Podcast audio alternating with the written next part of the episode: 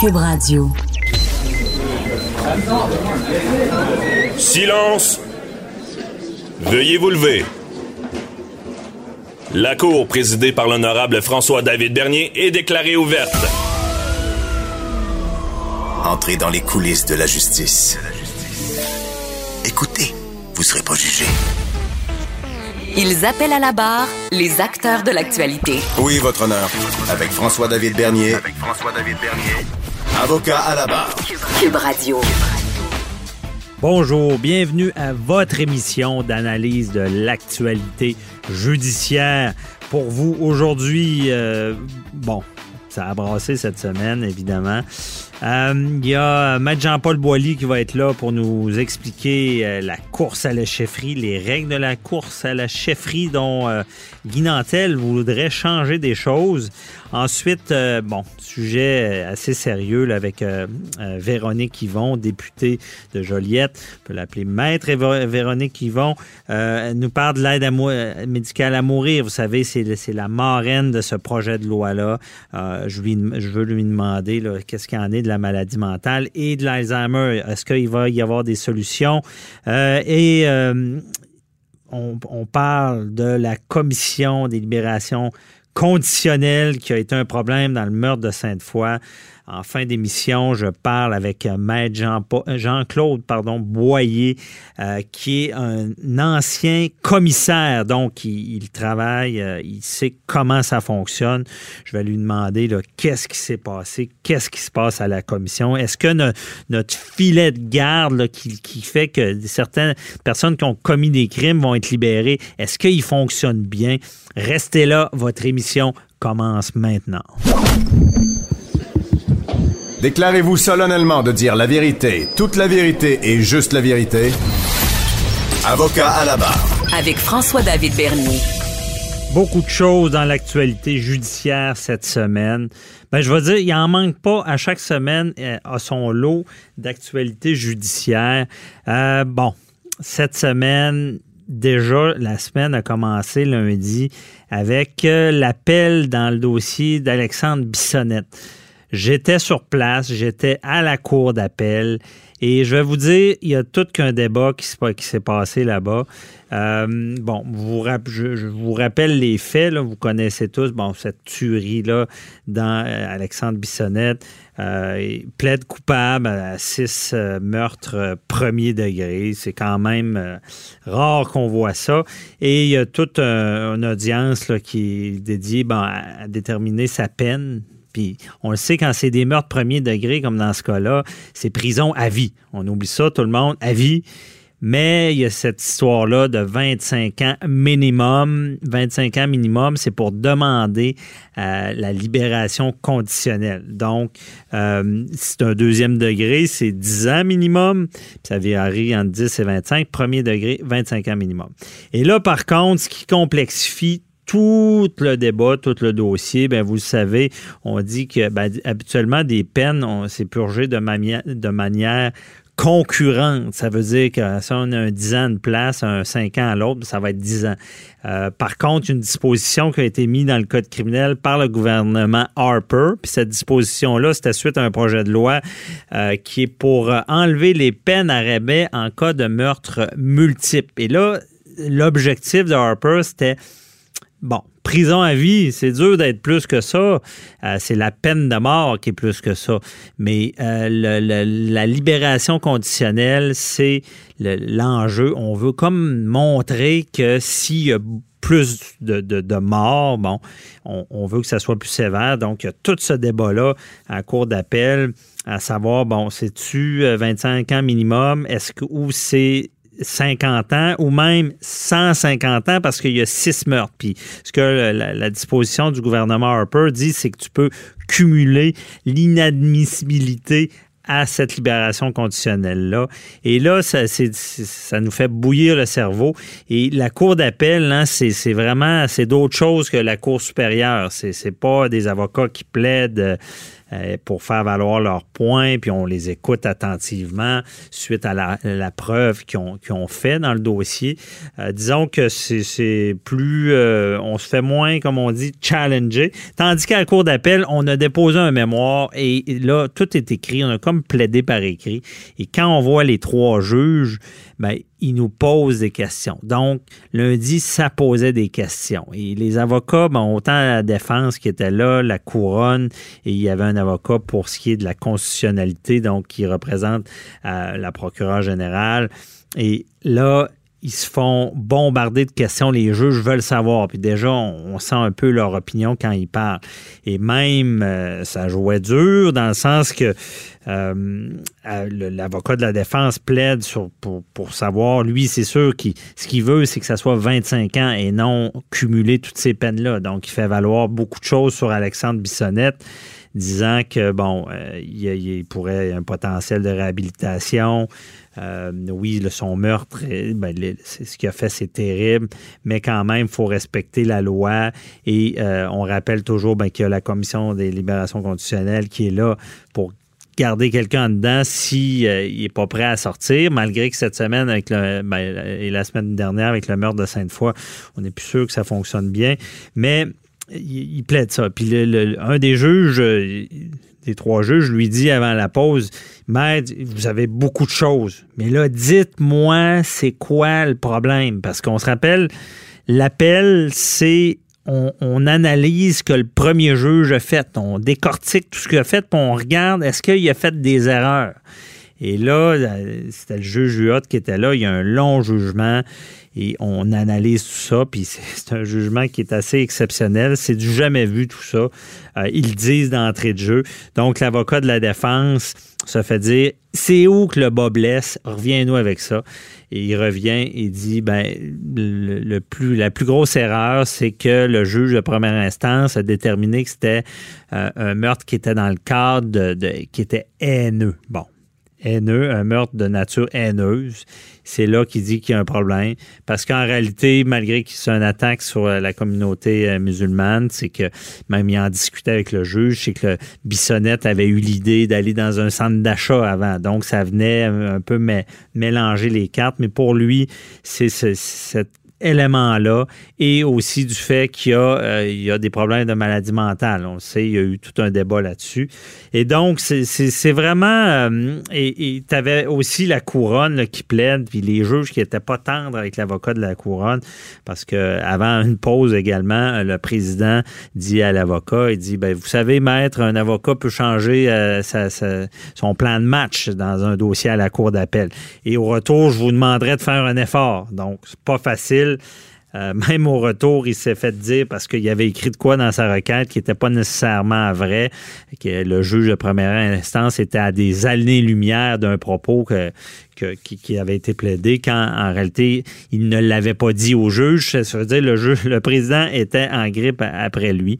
Donc, ce procès-là, on, détermine vraiment, on essaie de dire, bon, on va-tu cumuler tout ça?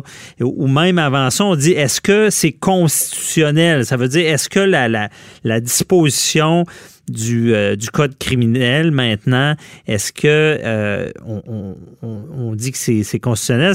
Et là, il y a des exemples qui se donnent. Les juges parlent aux avocats, ils disent, le, président dit, ben, euh, on s'entend que la peine de mort, c'est pas constitutionnel. Ça va à l'encontre de l'article 7, l'article 12, les peines cruelles et inusitées.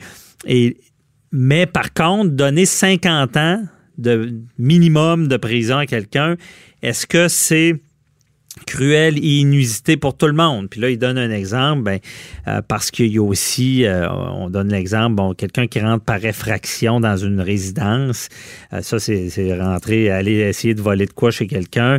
Ben, le maximum dans le code criminel, c'est prison à vie.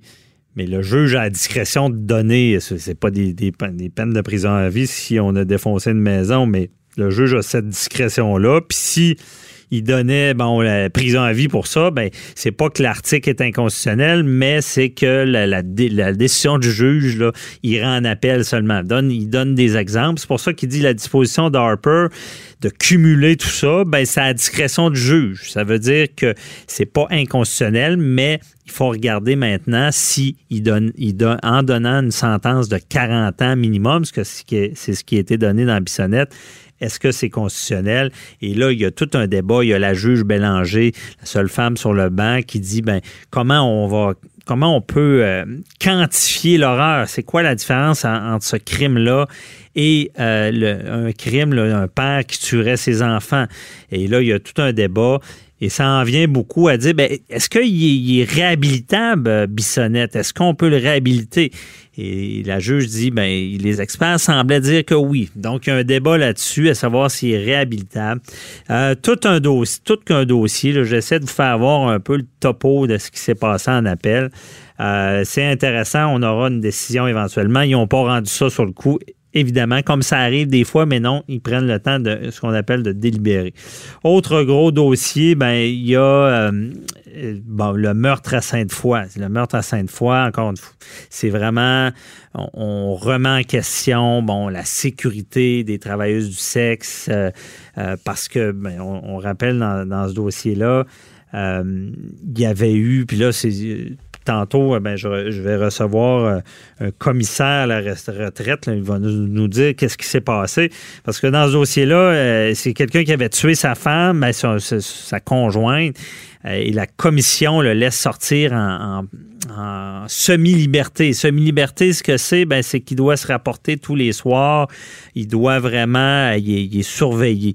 Et là, il y a des, des, des conditions ben, des, des, à respecter, mais on lui permet, il faut qu'il déclare lorsqu'il fréquente une femme, mais euh, on, lui dit euh, indirectement, je ne sais pas trop comment c'était formulé, mais qu'il pouvait euh, assouvir ses besoins sexuels. Ça veut dire, dans le fond, on lui conseille d'aller voir une prostituée. ce qui est en ce moment, c'est illégal. On peut pas. La, prostitution est illégale. Donc, c'est bizarre dans ce dossier-là. Et on se dit comment ça? On ne peut pas protéger ces, femmes-là? Il y avait eu un gros jugement. Ça, demain, on va en parler avec euh, Maître Otis aussi, euh, le jugement qu'on appelle Bedford. Bedford, c'est la Cour suprême qui avait dit, ben, c'est le plus vieux métier du monde. Maintenant, il faut faire avec. Et il y a lieu, il avait invalidé les articles du Code criminel. Et euh, pour protéger ces filles-là, peu importe ce qu'on croit, notre opinion là-dessus, disait ils sont pas en sécurité, la charte leur donne le droit d'être en sécurité.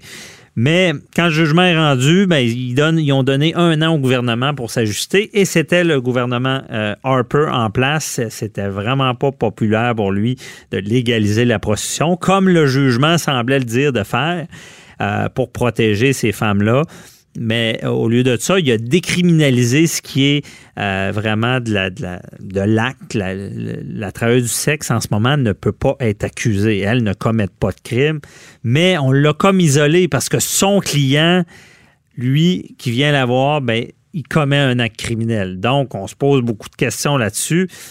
Je vous, une femme qui est forcée de faire ça, c'est dégueulasse. La prostitution juvénile, il faut attaquer ça.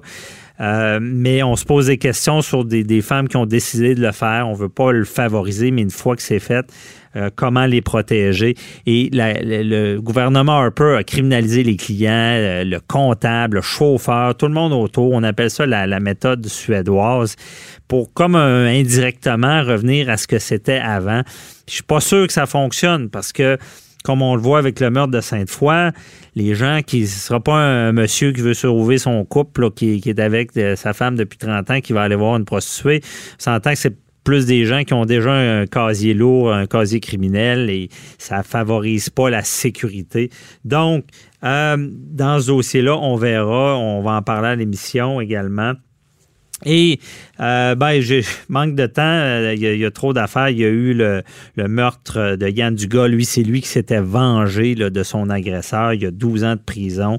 Euh, le juge dit on n'a pas le droit de faire ça, de se venger, mais c'est explicable. Donc, et ben, il y a tout ce qui est de la coronavirus, là, la mise en quarantaine et tout. Donc, euh, on va en parler justement euh, à l'émission avec, euh, c'est demain, on va en parler avec un, infectiologue, de savoir, ça peut-il arriver encore en 2020 qu'il y ait une sorte d'épidémie comme la grippe espagnole, qui a des morts?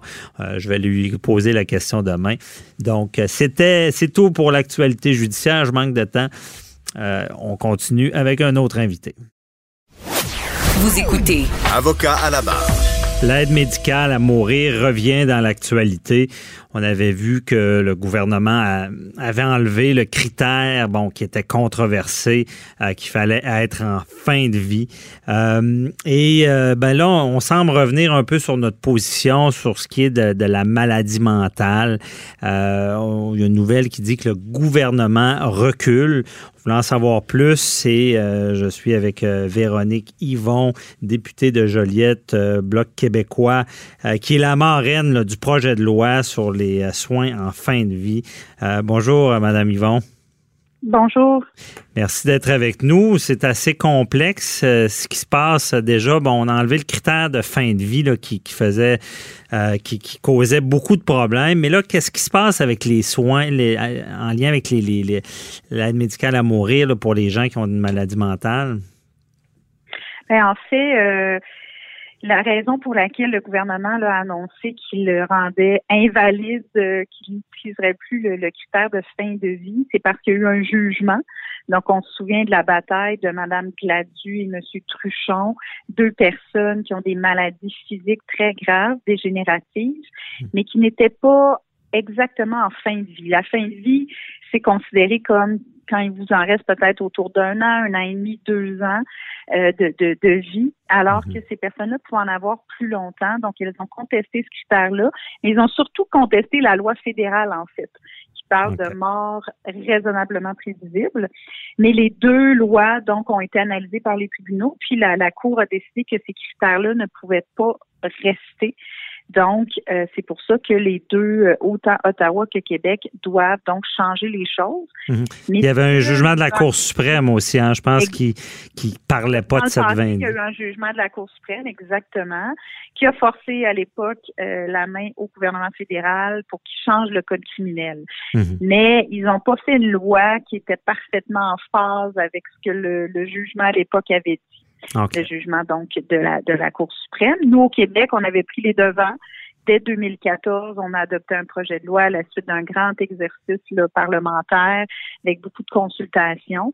Et justement, on voulait pas se faire dicter la voie par les tribunaux. On voulait prendre les devants, le faire en concertation avec la population. Mm-hmm. Malheureusement, le fédéral a agi autrement, donc il s'est fait forcer la main. La loi a été jugée là, par la suite pas conforme au premier jugement qui avait été rendu. Donc, bref pour simplifier les choses, le critère de fin de vie ou de mort euh, prévisible ne peut pas rester.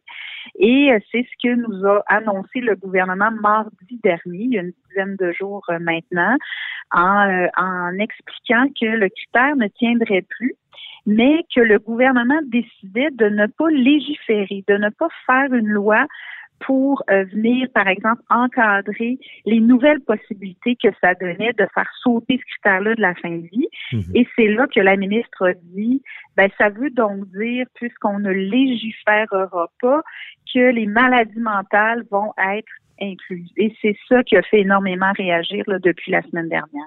OK, ça, ils disent que ça veut pas dire qu'ils sont inclus, c'est ça?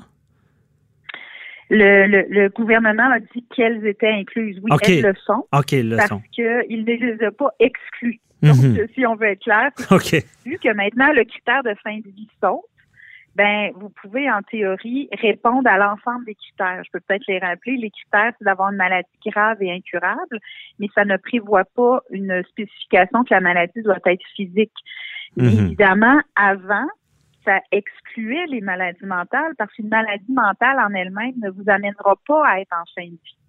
Donc, on se comprend. Donc, la maladie mentale était d'office exclue, mais maintenant, elle peut être incluse parce que le critère saute. Donc, maladie grave incurable, mhm. un déclin avancé irréversible, être toujours apte et avoir des souffrances constantes et inapaisables. Donc, ce sont les critères. Et le gouvernement a donc dit, on fait le choix de ne pas exclure la maladie mentale dans la loi. Donc, ça va désormais être possible. et c'est ça qui a soulevé beaucoup, beaucoup de réactions parce qu'on n'a jamais débattu de ça au Québec. Mhm. Euh, parce que c'était exclu d'emblée compte tenu de l'existence du critère de fin de vie. Euh, je pense qu'au Québec, on est très fiers de comment on a fonctionné jusqu'à ce jour. On a créé des consensus pour avancer ensemble. Donc, ça réagit fortement. Et face à ça, la ministre a annoncé, donc, une semaine plus tard, lundi, euh, qu'elle qu'elle faisait volte-face et que donc, elle souhaitait que euh, la maladie mentale ne soit pas euh, permise, les, les, l'aide ah. médicale à mourir pour des personnes atteintes de maladie mentale, le temps qu'on fasse le débat. Et là, elle a annoncé qu'il y aurait une véritable consultation là, sur cette question-là. OK, je comprends bien. Merci. C'est Et d'ailleurs, justement, j'avais parlé dans une autre entrevue au docteur euh, Pierre Vien, là, qui a pratiqué presque au-delà de, de 100, 100, bon, aide médicale à mourir. Et c'est ça, il disait que c'était une problématique. Parce que le problème peut venir aussi, je ne sais pas ce que vous en pensez, c'est de, avec la maladie mentale, il y a des gens qui prennent pas leurs médicaments, à savoir si c'est correct ou pas, euh, s'ils si, n'ont ont pas des conditions euh, euh, adéquates ou une souffrance intolérable, mais quand ils prennent pas les médicaments, il y a un débat là-dessus, j'imagine. Oui, ben c'est très complexe. C'est pour ça que je pense qu'il y a personne qui dit d'entrée de jeu, il faut fermer la porte absolument. Mm-hmm. euh, la plupart des gens, je pense, ont une certaine ouverture, mais en même temps, pour avoir une ouverture, il faut être sûr d'être rassuré puis de, de s'assurer que tout ça va pouvoir se faire très correctement avec beaucoup de prudence. Donc, les gens sont très euh, sceptiques ou ont des inquiétudes parce qu'on n'en a pas débattu. Puis, c'est très complexe. Pourquoi mm-hmm. c'est si complexe? parce qu'une maladie mentale en elle-même n'est pas mortelle. Elle ne vous amènera pas à, la, à, à, à, décéder des suites de votre maladie, contrairement à une maladie physique dégénérative. Donc, il faut, euh, il faut bien analyser. Les gens ont moins de confort par rapport à ça. Évidemment, il y a l'enjeu de euh, donc, euh, mhm. évidemment, les psychiatres doivent toujours évaluer. C'est ce qu'ils font au quotidien quand ils traitent des personnes atteintes de, de maladies mentales. Mais c'est sûr que c'est complexe, mais quand c'est pour choisir quelque chose qui pourrait mener à la mort, il faut être encore plus sûr, je vous dirais, qu'on est capable de bien évaluer l'aptitude. Même mhm. chose pour les souffrances. Donc, il euh, faudrait que ce soit des cas très exceptionnels où la maladie est jugée incurable, par exemple une schizophrénie, une dépression chronique majeure qu'on arrive pas du tout à traiter. Et vous mettez le doigt sur quelque chose de vraiment important, c'est que et, les, personnes qui représentent les personnes atteintes de maladies mentales, qui sont là pour défendre leurs droits, disent beaucoup là, depuis la semaine dernière. Le hic, c'est que euh, la science évolue constamment. Il peut y avoir des nouvelles thérapies, des nouveaux traitements.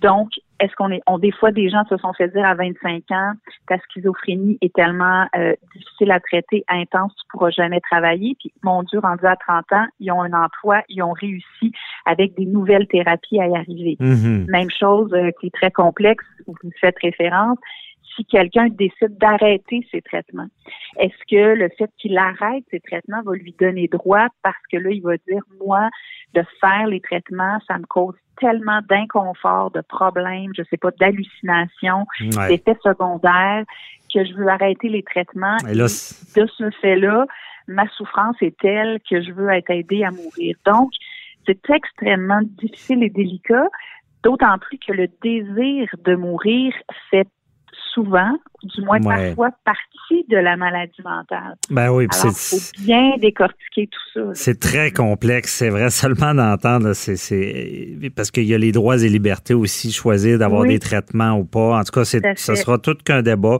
Bon, c'est peut-être plus sage de le faire. Et euh, Madame Yvon, tant qu'à vous avoir, j'ai pas le choix de vous poser la question parce que, bon, dans le domaine judiciaire, on a vu le cas de Michel Cadotte, là, qui, qui a un drame avec une personne bon, qui était atteinte d'une maladie dégénérative, l'Alzheimer. Et là, il y a ce débat-là qui n'est pas encore fait, puis même il y a celui des enfants, mais on n'ira pas là.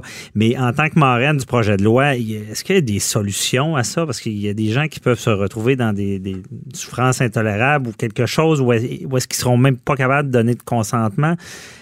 C'est quoi votre position là-dessus?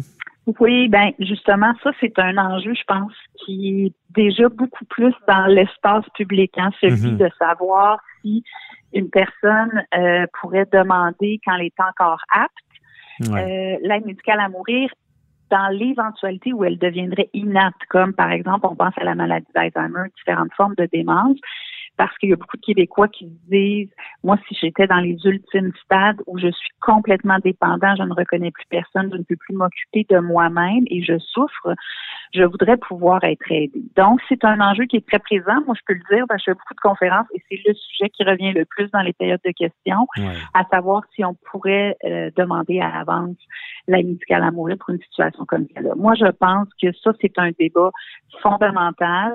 Et d'ailleurs, euh, c'est ça qui est un peu particulier, c'est que la question des maladies mentales n'était pas du tout sur le radar. Euh, les groupes de défense des personnes atteintes de maladies mentales n'en faisaient pas une demande, euh, tout ça. Donc, c'est venu plus des suites du jugement.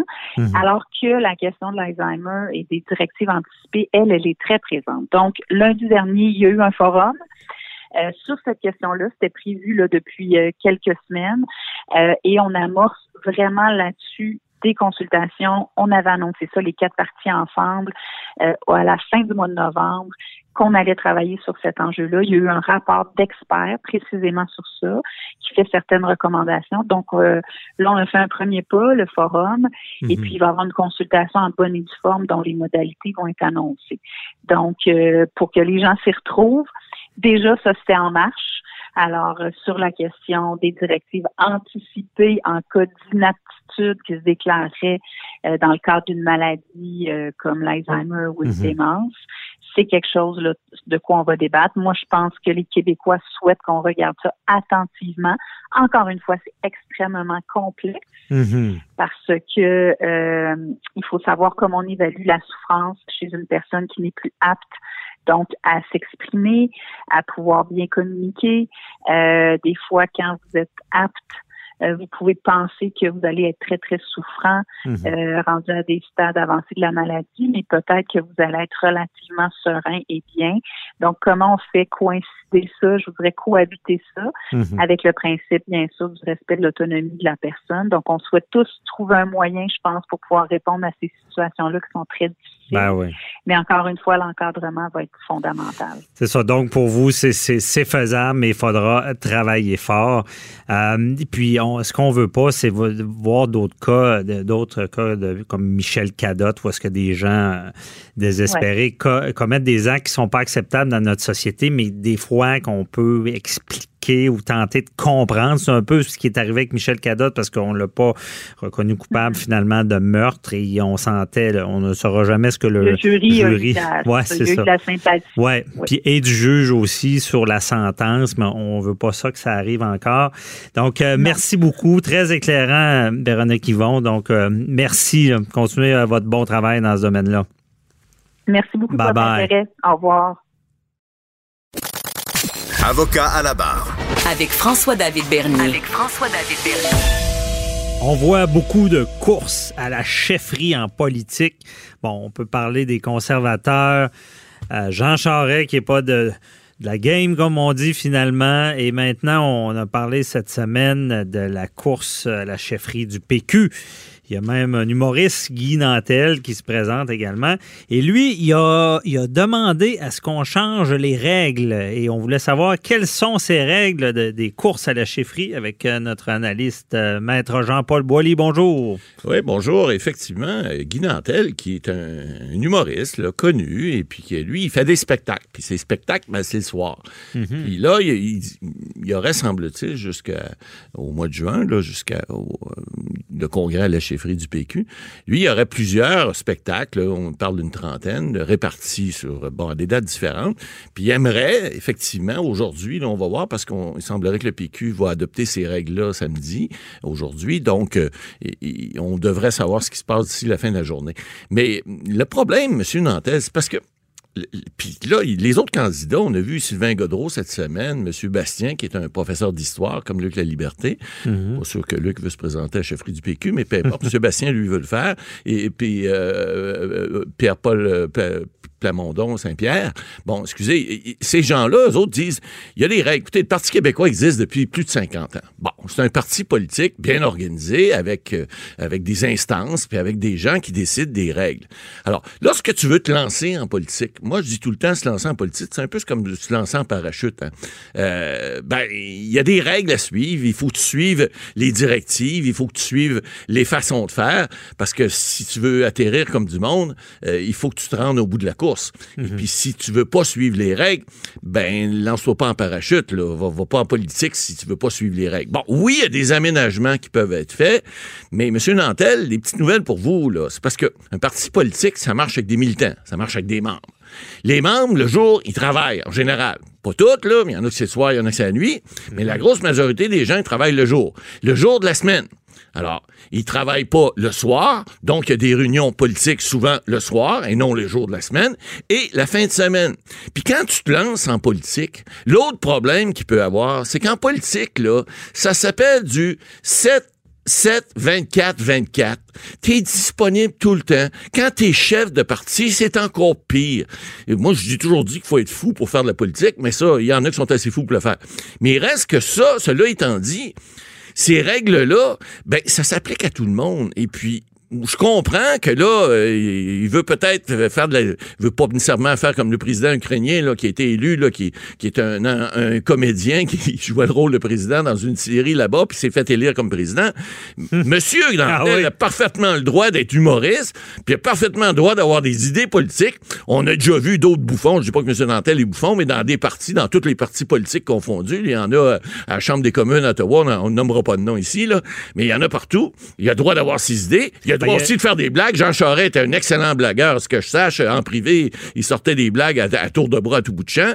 Il y a plein de gens comme ça. Puis il a le droit. Puis il a le droit d'avoir des idées politiques. Mais si tu veux aller en politique, ben c'est ça. Faut suives les règles. Oui, il y a des commandements qu'il peut faire, mais il va falloir qu'il apprenne que c'est pas une job à temps partiel. C'est une job à temps plein. Puis il y a plein de gens qui tassent plein de choses pour pouvoir être chef de parti. Euh, je suis convaincu que Pierre-Carl lorsqu'il est devenu chef du PQ, euh, ses, ses- ses occupations à Québécois ont pris le bord. Parce qu'il a fallu qu'il fasse un choix, puis il a fallu qu'il le fasse, puis il l'a fait pendant plusieurs mois. Alors, ce sont les, les, les contingences de tout ça. Et puis, on va devoir... Vous avez des règles dans toutes les partis. Le Parti libéral, lui aussi, il y a une course présentement. Là.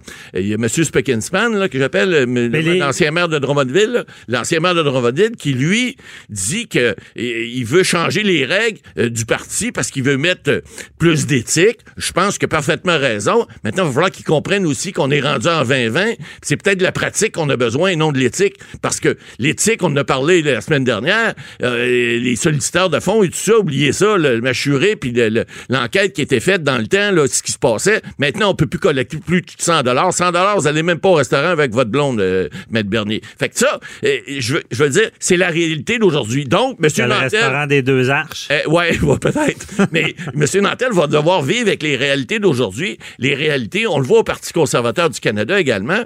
Si tu veux te présenter, faut que tu sois, parce que là, M. Nantel demande également à ce que les membres n'aient pas à payer 5 parce que le, le- le PQ, euh, puis c'est, je pense très bien, euh, a maintenant une politique de, de- de- de vote universel. Donc, tu peux, même si tu n'es pas membre du parti, voter, mais en autant que tu payes le 5 comme si tu étais membre, tu as le droit de voter. Lui, il dit, j'ai plein d'amis Facebook. Bon, ça, ça amène toutes sortes de- d'ajustements où les gens, tu vois que les autres candidats sont pas à l'aise avec ça.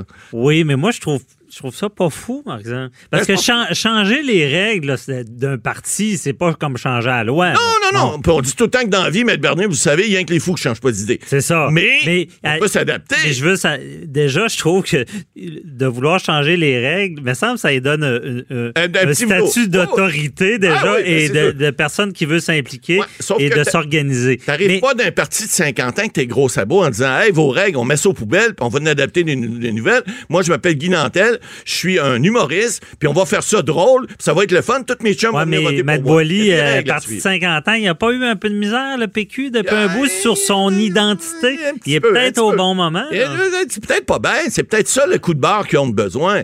Mais il y a des règles quand même, puis il y a du respect. On appelle ça le respect. Ouais. Les membres du PQ, bon, ça rajeunit pas. On sait qu'ils veulent rajeunir leur, leur aile jeunesse, etc.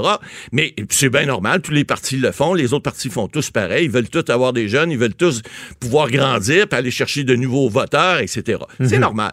Mais de là à dire qu'on va tout bousculer, on va tout changer et qu'on va faire en sorte de faire, un, excusez, ce qu'un monsieur ou une madame veut faire, euh, on l'a vu dans d'autres partis. Le Québec solidaire, on a parlé souvent des, des accoutrements de Mme Dorion puis de, de ses envolées oratoires. Ouais. Bon, qu'on disait, ça va peut-être pas Mais nécessairement... Guy Dantel va peut-être, Ouais. dans, dans le fond, son plaidoyer, si on peut l'appeler comme ça, c'est peut-être de dire que les règles euh, qui sont là en place en ce moment donnent pas l'opportunité à tout genre de personnes de s'impliquer.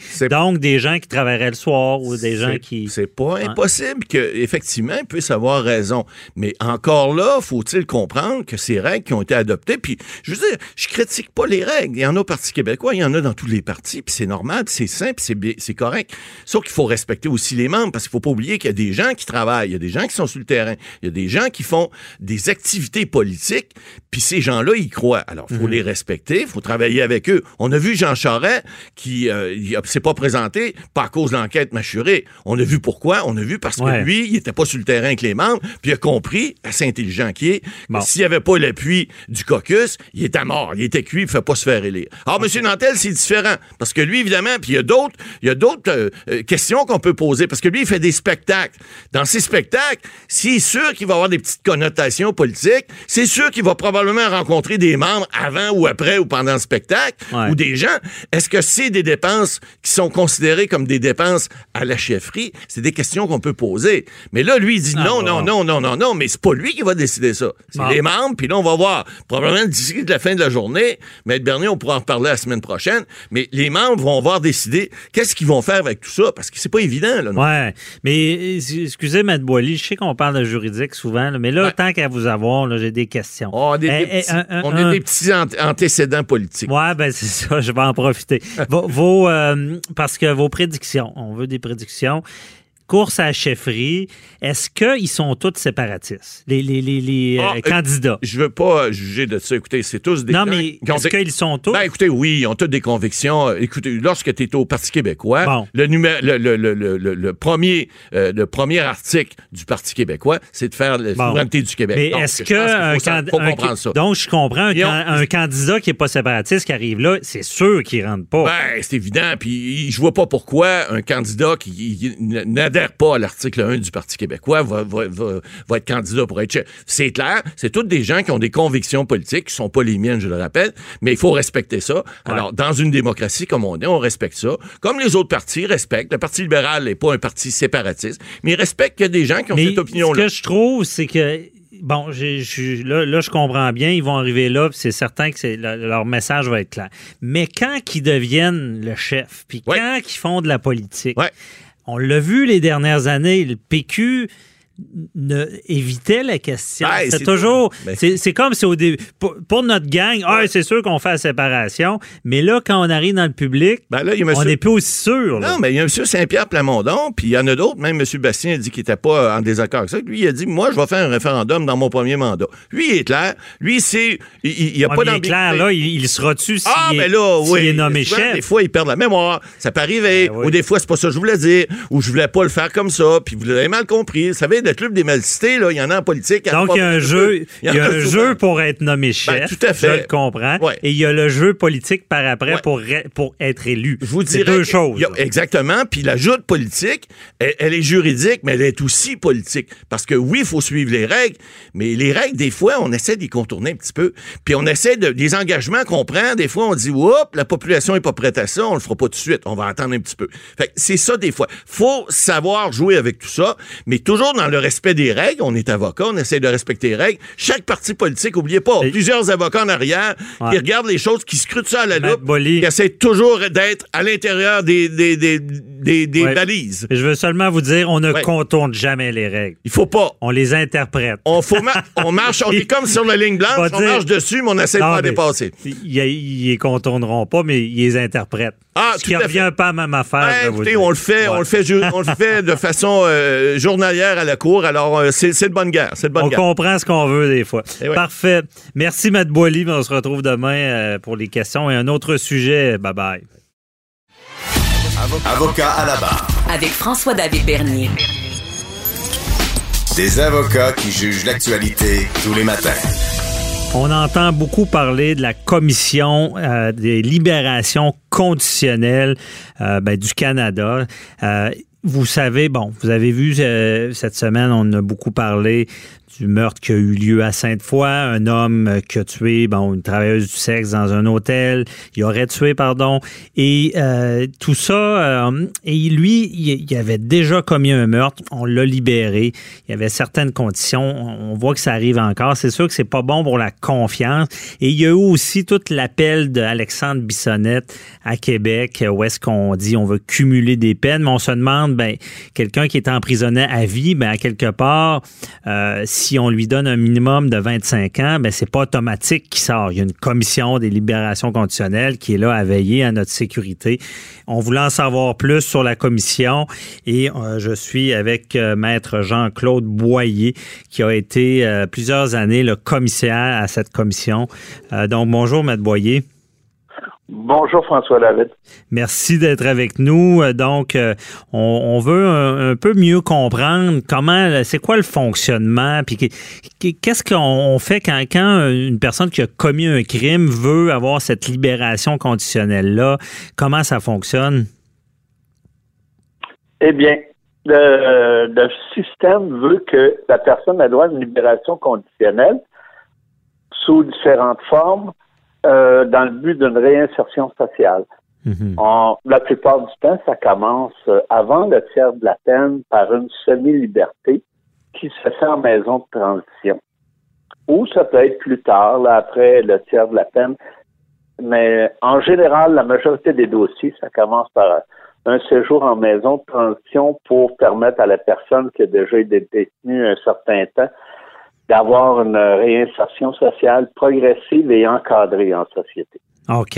Et parce que c'est ça, dans le cas qui nous occupe, le, meurtre qu'il y a eu à Sainte-Foy, c'est lui était ce monsieur-là était en semi-liberté. C'est ça, il devait se rapporter tous les jours en maison de transition. Oui, et dans le cas d'un sentence sévi, le processus est, est même plus graduel. En ce sens qu'il va commencer par y avoir certains événements où il pourrait être autorisé à avoir des sorties sous escorte. Par exemple, monsieur, un membre de sa famille était décédé. Il est allé avec deux agents des services correctionnels sous menottes euh, à une sortie sous escorte par les deux agents pour assister euh, aux funérailles de, de, la personne de sa famille qui était décédée et rencontrer les membres de sa famille. Mais il est sous escorte à ce moment-là. Ah, OK. Comme ça s'est bien passé, il a eu ensuite droit à certaines autres sorties sous escorte. Mhm. Et là, on parle de sorties qui peuvent l'amener à participer à certaines activités qui sont en rapport avec des activités de groupe encadrées et euh, sous escorte qui sont euh, également liées à cette problématique mais c'est toujours très encadré. Ça, c'est la commission qui va les autoriser. Puis, si ça va bien, il y a une autre étape que monsieur a franchie, c'est d'avoir droit ensuite à des sorties sans escorte, mais dans des milieux très spécifiques. Parfois, on va l'autoriser à aller voir une maison de transition en particulier, où euh, ça pourrait être intéressant que plus tard, il euh, aille euh, effectuer sa réinsertion sociale également chez certains membres de sa famille qui ont été évalués, qui sont considérés comme des personnes euh, aptes à l'encadrer et qui sont fiables. OK. Et ça. aussi cette étape-là. comment la commission, parce qu'on s'entend que ce, monsieur-là avait commis un crime grave, bon, il était en prison, meurtre deuxième degré. Et qu'est-ce qu'on, pour le public veut mieux comprendre, qu'est-ce qu'on fait pour dire, ben, cette personne-là n'est plus un risque ou, ou elle, on la garde en prison? C'est, quoi le processus? OK. Il y a des évaluations qui sont faites. Monsieur avait été rencontré déjà par un psychiatre. Il y a eu euh, évaluation psychologique. Il y a eu également un suivi psychologique qui a été fait, suivi par euh, agent de libération conditionnelle à l'intérieur des murs. Il mhm. ne faut pas oublier que les agents correctionnels qui travaillent à l'intérieur des murs, il y en a toujours un qui est affecté au, euh, de la surveillance qui est affectée à un détenu en particulier. Okay. Ça fait partie de ce qu'on appelle l'équipe de surveillance à l'intérieur du pénitencier. eux le regardent d'aller, c'est qui ses fréquentations, c'est quoi ses activités à l'intérieur, la façon dont il peut fonctionner avec les autres euh, personnes, l'autorité aussi. Mhm.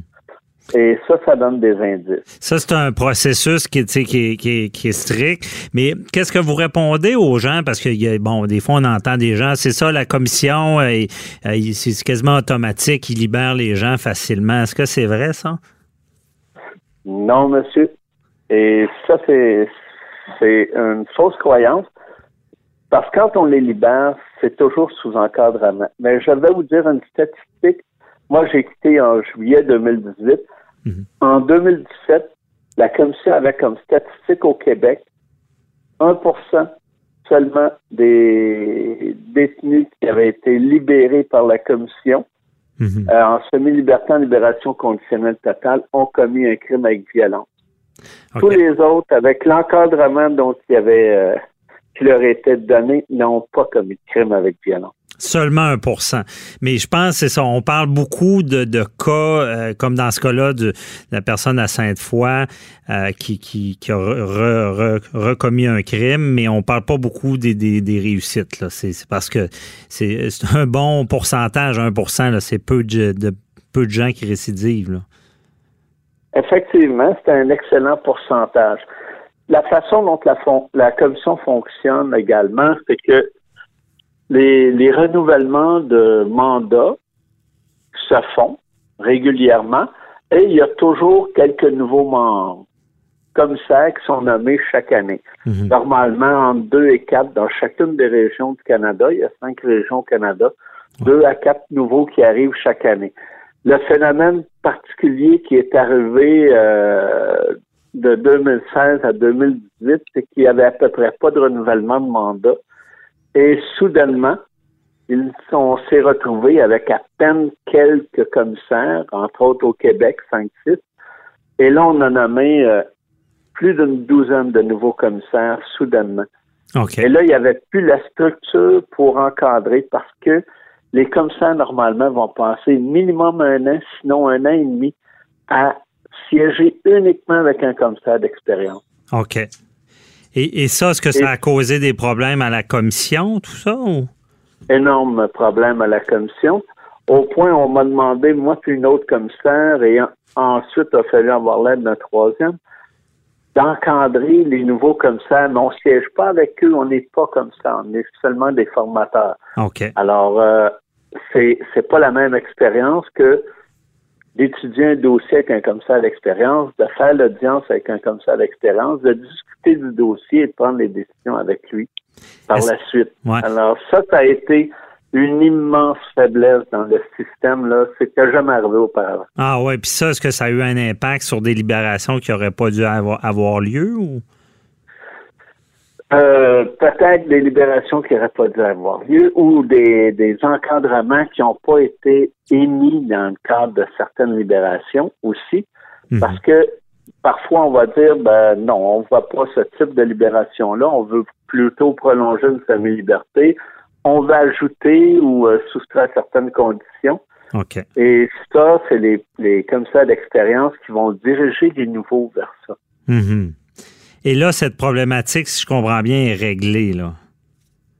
Non, elle n'est pas, réglée. OK. C'est encore, il y a encore un manque de ressources, un manque de commissaires, là.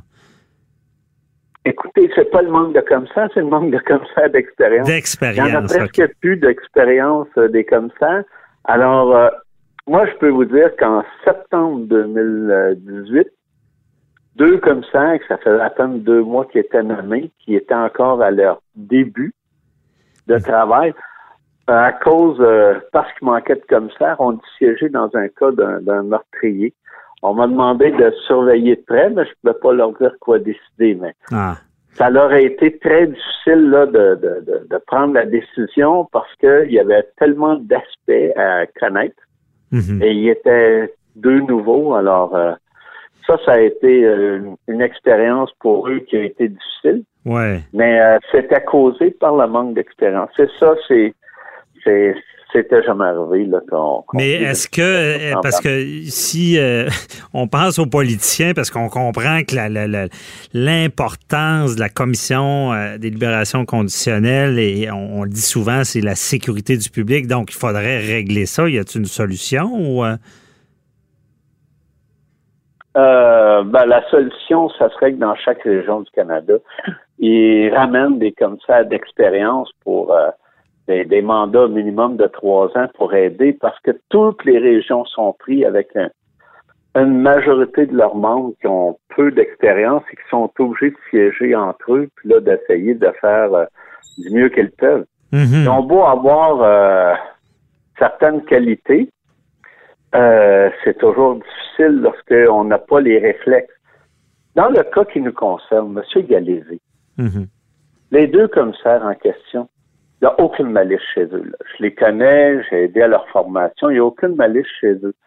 Ils ont identifié le problème en disant euh, il se passe quelque chose d'inapproprié en laissant monsieur aller voir des prostituées pour satisfaire ses besoins sexuels.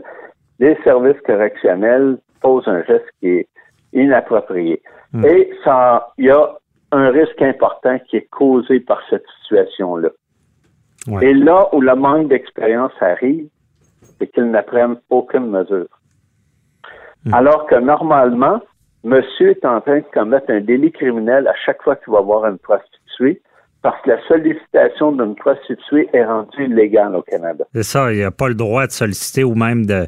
C'est criminel. Le client a été criminalisé. Là. Donc, il, lui suggère de commettre quelque chose d'illégal. Alors, il le, il, le laisse commettre une illégalité, un. Deuxièmement, il constate que le risque est important. Il faut agir immédiatement. Et parmi toutes les solutions qu'ils ont, il y a quelque chose qui s'appelle une révocation immédiate de la semi-liberté. Mhm. Il y aura une audience dans trois mois avec nouvelle évaluation, nouveau rapport pour comprendre qu'est-ce qui s'est passé et est-ce que le risque est rendu inacceptable pour monsieur en communauté. Ça, c'est un premier réflexe. Deuxième réflexe, ça va être de dire on suspend votre droit de sortir de la maison de transition. Mhm. Et on vous oblige, pour fin de travail, à pouvoir sortir, mais en portant un bracelet électronique, par exemple. Ça, c'est le. Ça peut se demander. Là. qui a le droit d'utiliser euh, le, le bracelet électronique, mais la commission peut demander au service correctionnel de, de faire sans l'ordonner. Mhm il y, avait des, solutions de ce type-là, mais le manque d'expérience ont fait qu'ils n'ont pas eu le réflexe de dire bon, on voit le problème, on voit que le risque est important, mais euh, c'est comme s'ils n'ont pas eu le réflexe. Et ça, c'est le manque d'expérience qui amène ça, parce que ce sont deux, deux personnes là qui sont très préoccupés par le bien de la société. Ben oui.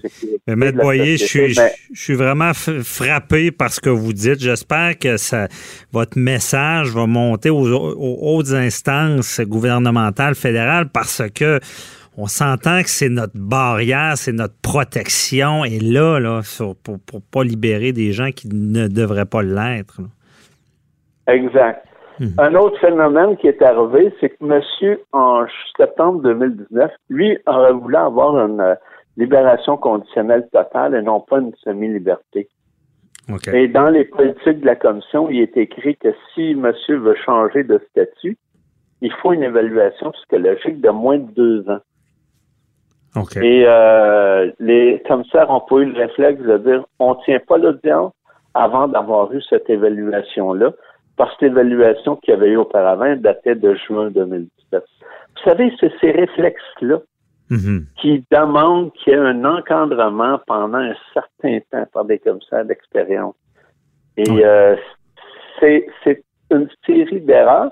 Puis le service correctionnel est pris avec le même problème, a beaucoup de jeunes employés aussi pour superviser les dossiers, parce qu'il y a un changement de garde qui se fait là aussi.